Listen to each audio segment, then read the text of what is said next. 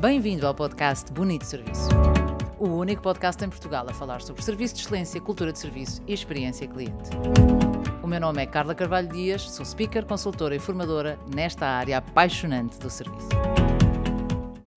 Cá estamos para este episódio do Bonito Serviço e desta vez diretamente de São Paulo, no Brasil, ah, como anunciei aliás a semana passada, onde tive o prazer, a honra e a alegria de participar uh, numa iniciativa levada a cabo pelo Rock in Rio, a organização Rock in Rio, uh, chamada O Manorama. O Manorama não é mais do que aquilo que eles definem como um festival de conversas. Conhecemos e sabemos que o Rock in Rio é, é, é conhecido uh, pelas, pelos seus festivais de música. Tivemos um recentemente em Lisboa, vai existir um no Rio de Janeiro em setembro. E, e paralelamente a isto, dá-se uma iniciativa uh, pela mão de Agatha Ares, eu digo Ares porque em português às vezes dizemos Arias, mas já percebi que é Ares, uh, uma pessoa altamente inspiradora, a quem posso afirmar, sinto-me amiga da Agatha Arias, Ares, hoje, e, e, essa iniciativa é o quê? Não é mais do que um, dois, três dias, os que forem, em São Paulo neste caso são vários dias, de conversas e eu digo mesmo conversas, e foi isso que também me cativou. Mas conversas de uma liberdade de expressão, de uma diversidade, de uma pluralidade uh, singular. Os temas são abordados todos, mas todos é, é todos. Com transparência, com descontração, com uma, uma intervenção do público quando lhe apetece. Uh, apesar de não ter formalismo, tem rigor, tem profissionalismo e, portanto, uma iniciativa mesmo muito, muito gira. O tema para que me convidam, bom, não podia ser um tema mais apaixonante porque o meu painel, para além de eu ser brindada com parceiros de excelência absoluta, o tema do meu painel, que tem um título que em português soa meio estranho, que é o que você faz para viver te faz sentir vivo, ou, se quisermos, o que, o que você faz para viver falo sentir-se vivo, uh, se for mais em português, e, e, que tem a ver com o quê? Tem a ver com a forma como as organizações hoje têm que olhar para a experiência colaborador de forma diferente, ou pelo menos acrescentar coisas que antigamente não existiam, enfim, tudo aquilo que está absolutamente em linha com, com a minha missão de vida. Mas a história de hoje é uma história de um dos convidados desse painel. Eu tinha, eh, eu tive a honra de partilhar aquele palco com o Luís Justo, o CEO do Rock in Rio, com o Luís Calainho, que é, que é um empresário brasileiro muito reconhecido e, e que trabalha na área da, da, economia criativa, ou seja, teatros, espetáculos, música, etc. E com uh, o Celso, a quem carinhosamente chamamos Celcinho, ou eles chamam Celcinho. Aliás, dizia o Luís Justo, CEO do Rock in Rio, disse-me num brasileiro engraçado, se você chamar Celso, ele não vai atender. Então tem que chamar Celcinho. Então é o Celcinho. Quem é o Celcinho? O Celcinho é um colaborador de Rock in Rio, um excelente colaborador de Rock in Rio, e que uh, teve a oportunidade de partilhar esta história no palco de, de, de, ontem e que eu não resisto a partilhar hoje. Isto porque quando eu uh, o vi a primeira vez ontem, e antes de falarmos e antes de subirmos ao palco, eu olhei para ele e disse: Ah, você é que é o homem da lama. E ele riu, Uh, e agora, a esta hora, vocês pensam, homem da lama, como assim o homem da lama? Então, eu, eu, é essa história que eu trago. E é uma história que só por si é bonita, mas é uma história que demonstra o quanto o mote do Rock in Rio, que é sonha e faz acontecer, é, o mote é bonito, mas depois é preciso pô-lo em prática. E esta história demonstra bem esse deixar que os colaboradores sonham, sonhem e ajudá-los a pôr em prática. Então, em 85 há um festival do Rock in Rio, no Rio de Janeiro, onde chove imenso e uh, o terreno fica inundado de lama. Uh, naquele movimento de massa que às vezes ocorre neste tipo de situações, as pessoas começaram a adorar a lama a esfregar-se na lama. E as imagens do Rock in Rio de 85, aliás, se procurarem no Google vão ver, são as pessoas, milhares de pessoas, completamente banhadas em lama, onde praticamente só se viam os olhos. E ficou conhecido aquele festival pela, pela, pelo banho de lama, digamos assim, porque a lama fez parte, a lama era um, um entretenimento, fez-me lembrar um bocadinho quando vi a história, quando havia a febre das, das festas de espuma nas discotecas, em que as pessoas ficavam cheias de espuma até, até aos olhos. Ora bem, passo ao tempo e agora corro o risco de, de, de cometer aqui alguma gafe do ponto de vista de, dos anos em que isto se passou, mas se a memória não me atraiçoa, em 2015, prestes a retomar o, o, o Rock in Rio, já numa versão mais limpa e à procura de um terreno, aparentemente as pessoas, algumas, ligavam a perguntar: mas vai haver lama? E vamos ter lama?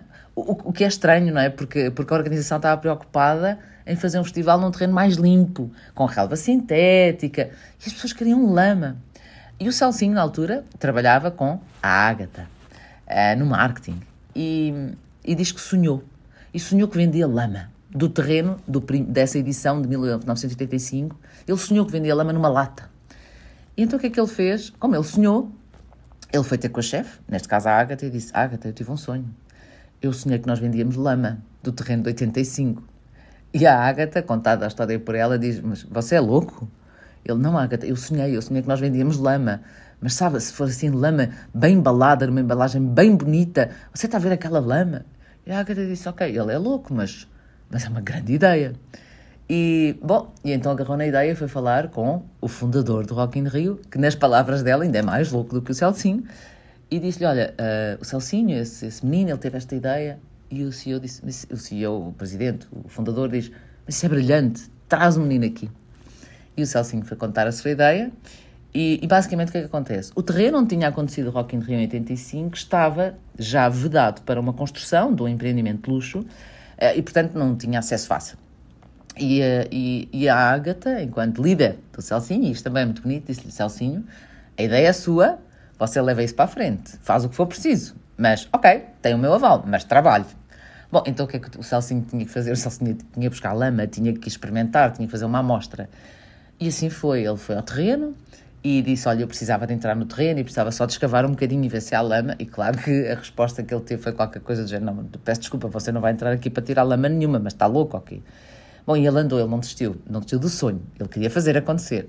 Uh, também contado por ele ontem, com muita piada, ele disse: Eu quero ir buscar lá, mas não me deixam entrar no terreno da obra.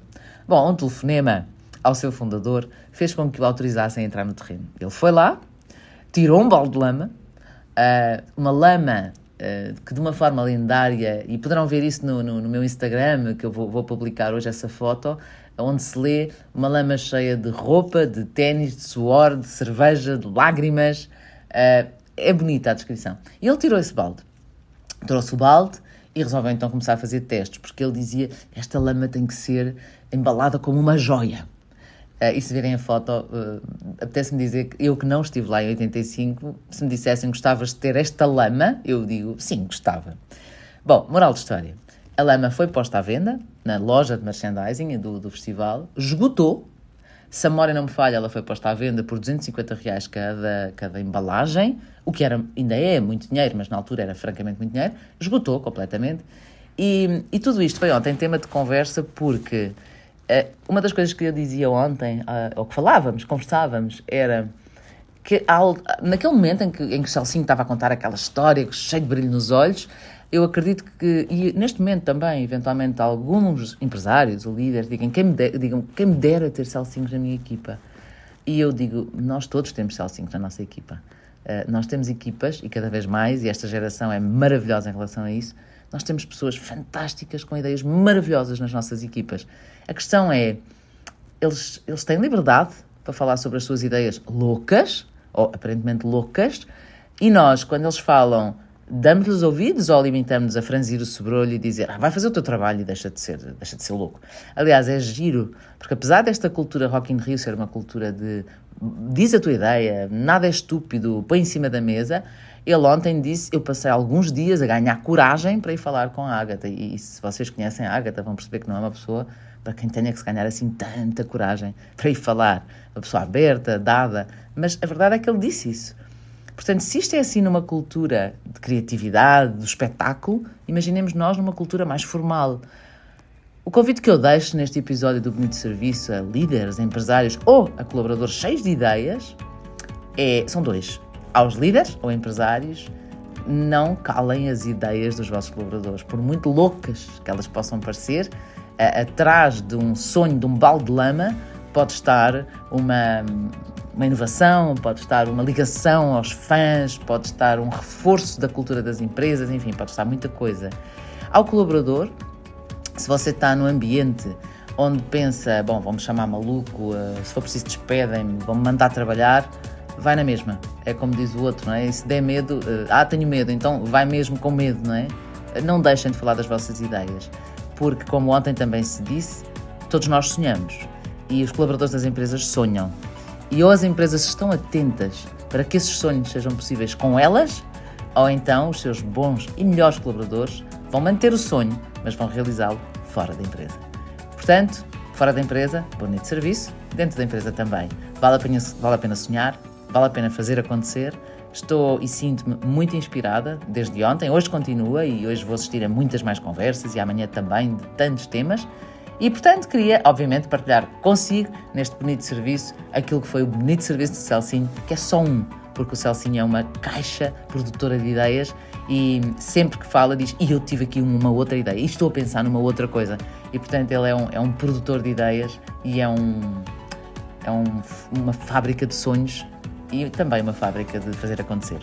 Votos de muito boa semana, para a semana já em Portugal, espero eu. Muito bom serviço e já sabe, carlacarvalhodias.com para mais dicas, vídeos e histórias que acredito que nos inspiram. Esta a mim, particularmente, inspiram. Boa semana!